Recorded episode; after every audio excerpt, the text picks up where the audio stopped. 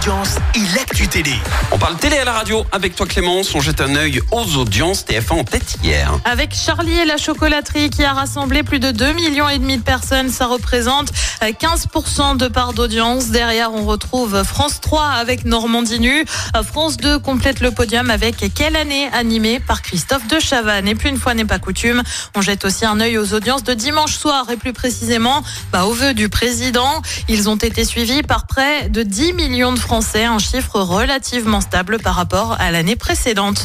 Elle est bientôt de retour.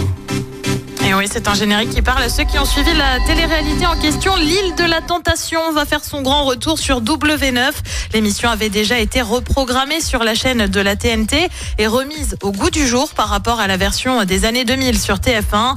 La nouvelle saison sera donc diffusée dès le 18 janvier prochain et présentée par Delphine Vespizer. Euh, comme le veut le concept, on retrouvera cinq couples venus tester la solidité de leur relation au milieu des tentateurs et des tentatrices. La saison diffusée en 2019 avait attiré près de 800 000 téléspectateurs en moyenne. Je vais passer mon tour. C'est de Ah, la moi, comédie ce truc. Mais c'est improbable. Bref. Oui, mais on sait, on sait très bien comment ça se passe. Et le Voilà. programme ce soir, c'est quoi? Et ben sur TF1, c'est du Cobu 3. Sur France 2, c'est Votre vie en jeu.